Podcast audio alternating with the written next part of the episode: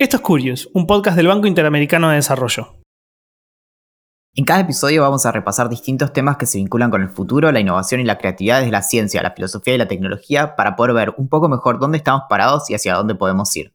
Hoy vamos a conversar acerca de cómo deberían ser las ciudades del futuro, la manera en la que interactuamos con ellas y por qué es tan importante que planeemos no solo dónde, sino cómo queremos vivir. Mi nombre es Valentín Muro. El mío, Axel Marazzi.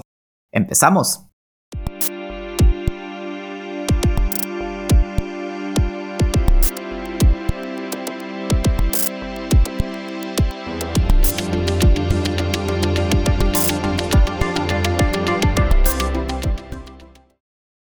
Más del 50% de los seres humanos vivimos en ciudades y se estima que para 2050 ese porcentaje va a crecer alcanzando el 70%. Para entonces también se estima que la población mundial aumente en unas 3.000 millones de personas hasta alcanzar casi los 10.000 millones. A esto también se le suma que para el 2050 se espera que haya más personas de 65 años que menores de 5. Eso se le llama envejecimiento poblacional. Todo esto nos hace preguntarnos acerca de cómo nos vamos a acomodar para vivir en el futuro no tan remoto y, por ejemplo, cómo vamos a ir de un lugar a otro. Es algo que es increíblemente relevante. O qué tanto vamos a necesitar alejarnos de nuestros hogares o qué tan accesibles serán los espacios públicos.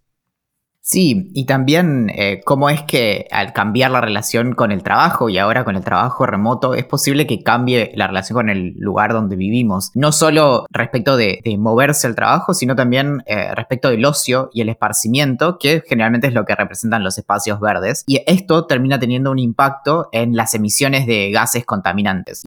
Sí, al, imaginarnos las ciudades del futuro, no sé si te pasa a vos también, pero al menos a mí se me ocurren como ciudades con muchísimos espacios verdes, sin tantos vehículos motorizados, con muchísimas bicicletas, como pasa en la actualidad en algunas ciudades muy, muy avanzadas en estos temas como Copenhague o Vancouver o Ámsterdam o incluso también Estocolmo. Justamente para que nos expliquen un poco más sobre cómo no solo cómo son algunas ciudades avanzadas, sino cómo pueden ser las ciudades en el futuro, es que hablamos con dos especialistas. Por un lado, con Fernando Berkovich, que es sociólogo especializado en urbanismo, y con Natalia García Dopaso, que es la coordinadora de gestión institucional del Ministerio de Desarrollo Territorial y Hábitat dentro de la Dirección Nacional de Proyectos Urbanísticos y Habitacionales de Argentina. Por ese motivo, lo primero que le preguntamos a Fernando fue acerca de cómo se están pensando hoy esas ciudades, o sea, lo que nosotros les decimos las ciudades del futuro. Lo interesante para pensar los barrios y las ciudades del futuro es pensar qué consensos hay eh, hoy entre los urbanistas, pero también a nivel político. Eh, me parece que hay un consenso sobre ir a ciudades más compactas, ir hacia el famoso modelo de, las ciudades de los 15 minutos, donde tengamos a 15 minutos en bici o a pie eh, la escuela de, nuestros hijos y nuestras hijas, el trabajo, supermercado, un espacio público para disfrutar. Eh, y demás. Eh, me parece que eso es un consenso que hay que tener en cuenta y, ojalá vayan hacia, ahí. Eh, las ciudades del futuro y los barrios del futuro. Ahora, creo que va a depender mucho de cuánto peso tenga la planificación del territorio. Y ahí, cuando digo planificación del territorio, estoy hablando de la presencia del Estado. Y ahí el Estado, bueno, tiene que estar decidido a regular ciertas dinámicas del mercado que no tiene como prioridad este tipo de ciudades, sino que tiene como prioridad maximizar las, ganancias. Entonces, bueno, ahí el Estado tiene que contrapesar un poco y, decididamente intervenir en, en, la planificación territorial y en el mercado inmobiliario. Pues hay otro consenso también que, en Latinoamérica además eh, tenemos muy presente, que es el de reurbanizar eh, villas y asentamientos y barrios populares que se fueron conformando con el paso de, del tiempo, que ese es un consenso que antes no estaba. Entonces yo imagino y, espero que en el futuro todos esos barrios populares que hoy tenemos en las ciudades eh, estén reurbanizados, tengan acceso a los servicios, tengan asfalto y sean espacios realmente habitables.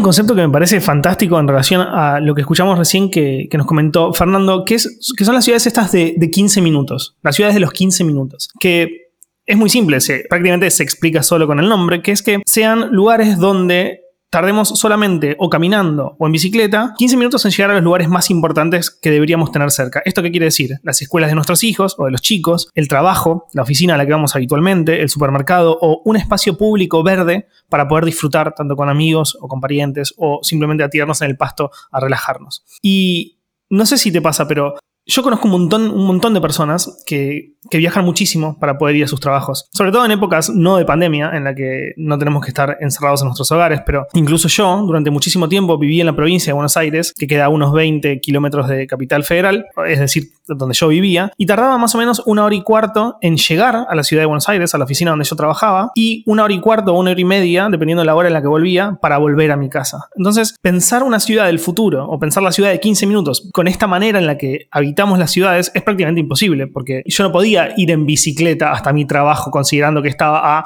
20 kilómetros de distancia. Lo que tiene de interesante en la discusión acerca de las ciudades es que atraviesa muchas discusiones y justamente es, es de hecho algo que a lo que hay que acercarse de manera interdisciplinaria y justamente todo está interconectado. Entonces, para ver el asunto de la movilidad tenemos que ver, bueno, los, los motivos por los cuales hay movilidad en primer lugar. Entonces, por ejemplo, cuáles son los lugares de trabajo, pero también, por ejemplo, de dónde se abastecen las ciudades. Y eso hay un, hay un movimiento que en algunas partes del mundo tiene más peso que en otras, que es el asunto de consumir elementos que sean locales. Entonces la idea es que la producción de, por ejemplo, tu comida no esté a más de tantos kilómetros de distancia de la ciudad en la que vivís, para que justamente no, se tenga que recorrer un país entero para que te lleguen, por ejemplo, verduras o carne o lo que sea. Y justamente eso es, eso solo un aspecto, pero el otro es, es lo que vos mencionabas del trabajo, que es uno de los principales motivos por los cuales se dieron grandes movimientos migratorios hacia las ciudades, es porque ahí suelen estar los centros económicos, es donde tiene sentido estar porque están las oficinas y demás. Y todo eso creo que estamos viendo que empieza a perder un poco su peso. Exactamente, y lo que pasa con la mayoría de las ciudades del mundo es que fueron creciendo en otras épocas y, obviamente no siempre se pudo, pudimos adelantarnos a pensar cómo cambiaría la realidad. Por ejemplo, nadie hubiera imaginado que el 50% de la población de todo el mundo iba a terminar viviendo en metrópolis, eh, ni que hubiese avances tecnológicos tan importantes que nos iban a permitir trabajar sin tener que movernos de nuestras casas. Por ese motivo, esto medio que nos obliga a pensar un poco en el futuro. Es decir, que no, cometer los mismos errores que se cometieron antes a la hora de planificar una ciudad. A sentir eh, o pensar para qué deberíamos prepararnos. A Fer le preguntamos también cuáles son esos elementos que algunos, eh, en, muchos casos, fueron tenidos en cuenta en el eh, origen de muchas de las ciudades, pero cuáles fueron también esos que hoy nos resultan indispensables y que quizás están ausentes en las ciudades en las que vivimos. Bueno, sobre elementos ignorados en la planificación urbana, creo que sí, que eso va cambiando naturalmente con, el cambio de las formas del trabajo eh, y, nuestra, nuestra concepción de cómo queremos vivir en sociedad, digamos, va, cambiando también la, forma en que, en que, pensamos las ciudades, entonces la planificación urbana eh, va, va, ponderando distintas, distintas cosas. Creo que, por ejemplo, la urbanización de barrios populares, por ejemplo, era algo que eh, no se pensaba en la planificación urbana de hace 30 o 40 años, o hace 20 incluso, y ahora se piensa.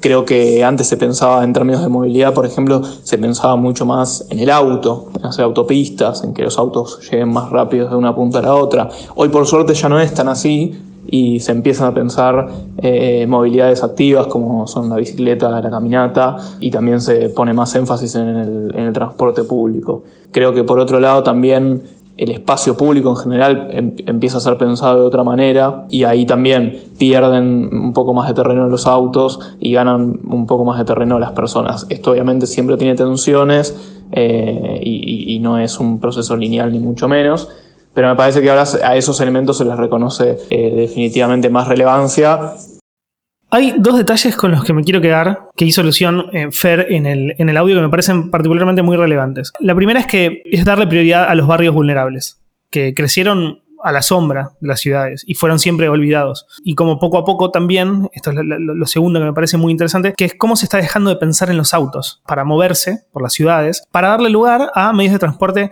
menos contaminantes, como justamente las bicicletas o incluso nuestras piernas, por decirlo de alguna manera. Bueno, es que a esto es a lo que apunta el, tema de las ciudades de los 15 minutos, donde todos los lugares de nuestra vida cotidiana, o la mayoría, están a 15 minutos de distancia, idealmente en un medio de transporte activo, como él dijo, eh, caminando o en, bicicleta, por ejemplo. Y eso sería, obviamente, la escuela, el trabajo, eh, los lugares donde nos abastecemos, los negocios y demás, eh, a, cierta distancia. Obviamente que si nos tenemos que mover a un lugar donde trabajamos una hora en bicicleta o es un viaje de 45 minutos en auto para llegar a la escuela de nuestros hijos o lo que sea, no van a cambiar los hábitos de transporte. Y lo mismo, bueno, para abastecernos. Entonces, esa, eso es lo que eh, tiene que cambiar primero para que tengamos ese tipo de ciudades. Exacto. Y el rol de las bicicletas y otros vehículos es tan, tan importante que le preguntamos específicamente sobre ellos a, Fernando. Creo que el auto va a ser cada vez más, más marginal, eh, el uso del auto particular. Y la movilidad en, bicicleta va, a ganar terreno. Yo imagino una ciudad más policéntrica, eh, más, preparada para, las bicicletas, más, con más transporte público y me parece que ahí el auto debería perder terreno. Eh, no obstante lo cual, las nuevas tecnologías en las ciudades, que nosotros en el transporte las vemos reflejadas básicamente en aplicaciones como Uber, Cabify y demás, hacen que junto con la precarización laboral y cierto crecimiento de la desigualdad, hace que estas nuevas modalidades también crezcan. Eh, y ahí hay un desafío porque el, transporte vía plataformas utiliza autos particulares y aumenta la cantidad de autos eh, que, vemos, que hay en la calle. Entonces, un poco ahí se tensiona el, crecimiento de las tecnologías relacionadas con la movilidad y la necesidad de sacar autos de la calle por, por estos nuevos consensos de los que hablaba antes. Creo que ahí va a haber una tensión por bastante tiempo más y después se va a ir acomodando todo como en su momento fue el surgimiento del taxi.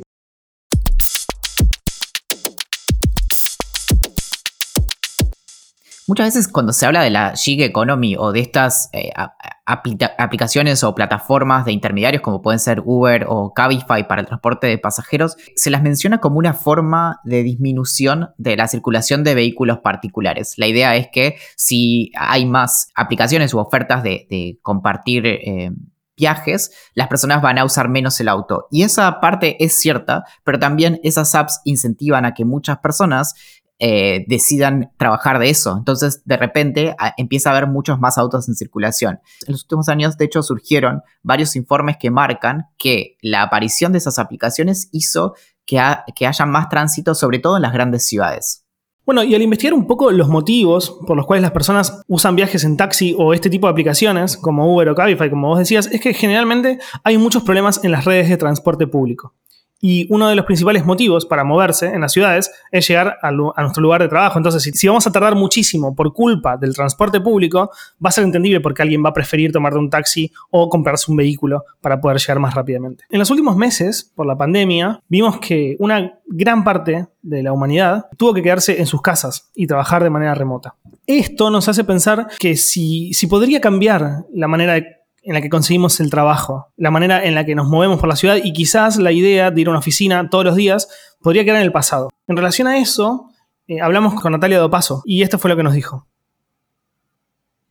todo proceso productivo y todo proceso social genera un tipo de relación con los espacios urbanos. La tecnología de plataformas empezó a generarse otros usos del espacio urbano, no solo como la intensificación del uso de las bicisendas, sino todas esas esquinas o lugares donde vemos personas trabajadoras de estas plataformas donde están haciendo tiempo.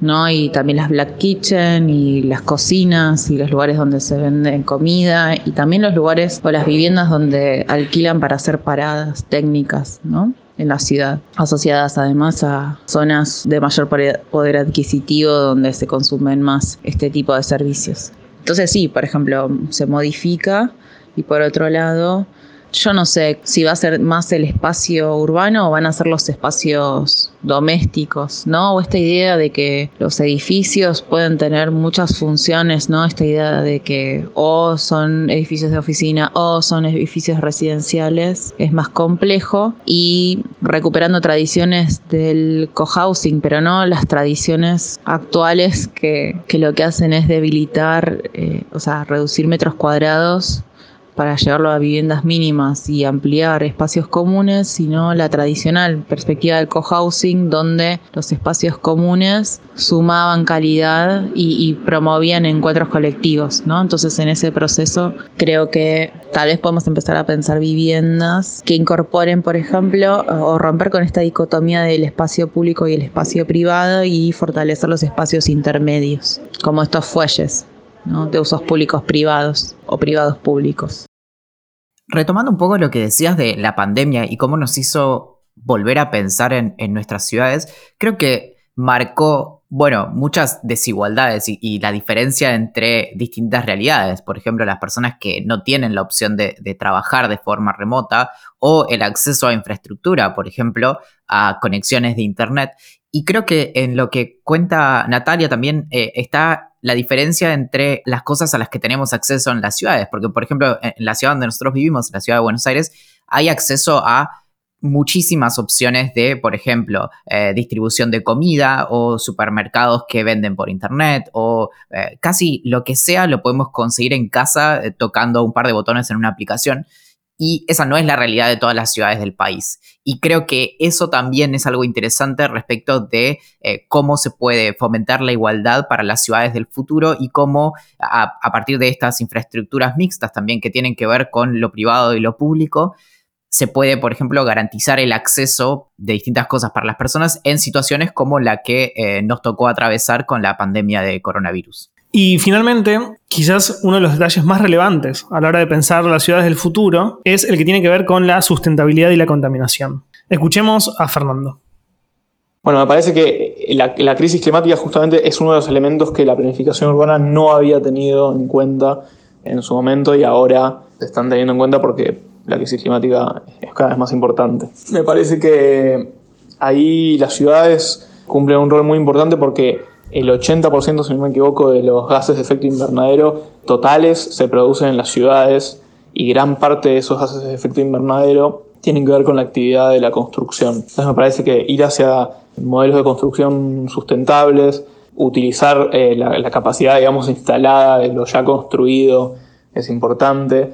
Y después eh, también la mitigación de, por ejemplo, las olas de calor, los golpes de calor en las ciudades mediante la propagación de espacios verdes, el plantado de árboles y demás es eh, muy importante. Que eso se contrapone un poco con el, boom de la, construcción. Entonces ahí me parece que también la planificación tiene mucho que decir y, el Estado tiene un rol de equilibrar esas dos partes. Pero me parece que la mitigación de los golpes de calor, la mitigación de las inundaciones y, y, todo lo que tiene que ver con la resiliencia urbana, que es que una ciudad pueda reponerse a los efectos causados por el, por el cambio climático es muy importante y requiere muchas inversiones. Tener más espacios verdes, reducir la contaminación del aire y apostar por crear formas de transporte más limpias son solo algunas de las características que, esperamos, empiecen a verse en las diferentes ciudades del mundo en el futuro. Obviamente está claro que no hay una receta para el éxito. Lo que hicieron en Estocolmo o en Copenhague no se puede hacer en todo el resto de las ciudades de América Latina. Porque cada ciudad tiene tiene sus propias situaciones, tiene su propio clima, tiene su propia cultura, tiene la capacidad económica para poder desarrollar esas estrategias o para aplicar la innovación necesaria para crear estas ciudades del futuro y abordar los problemas que, tiene. Lo que es claro es que hay que modificar la manera en la que la mayoría de las ciudades fueron planeadas. Después de todo, es donde la mayoría de los seres humanos vivimos y deberían tratarse de lugares que permitan ser habitados de la mejor manera posible. Esto fue Curious, un podcast del Banco Interamericano de Desarrollo. En cada episodio repasamos distintos temas que se vinculan con el futuro, la innovación y la creatividad desde la ciencia, la filosofía y la tecnología para poder ver un poco mejor dónde estamos parados y hacia dónde podemos ir. Mi nombre es Valentín Muro. El mío, Axel Marazzi. Hasta la próxima.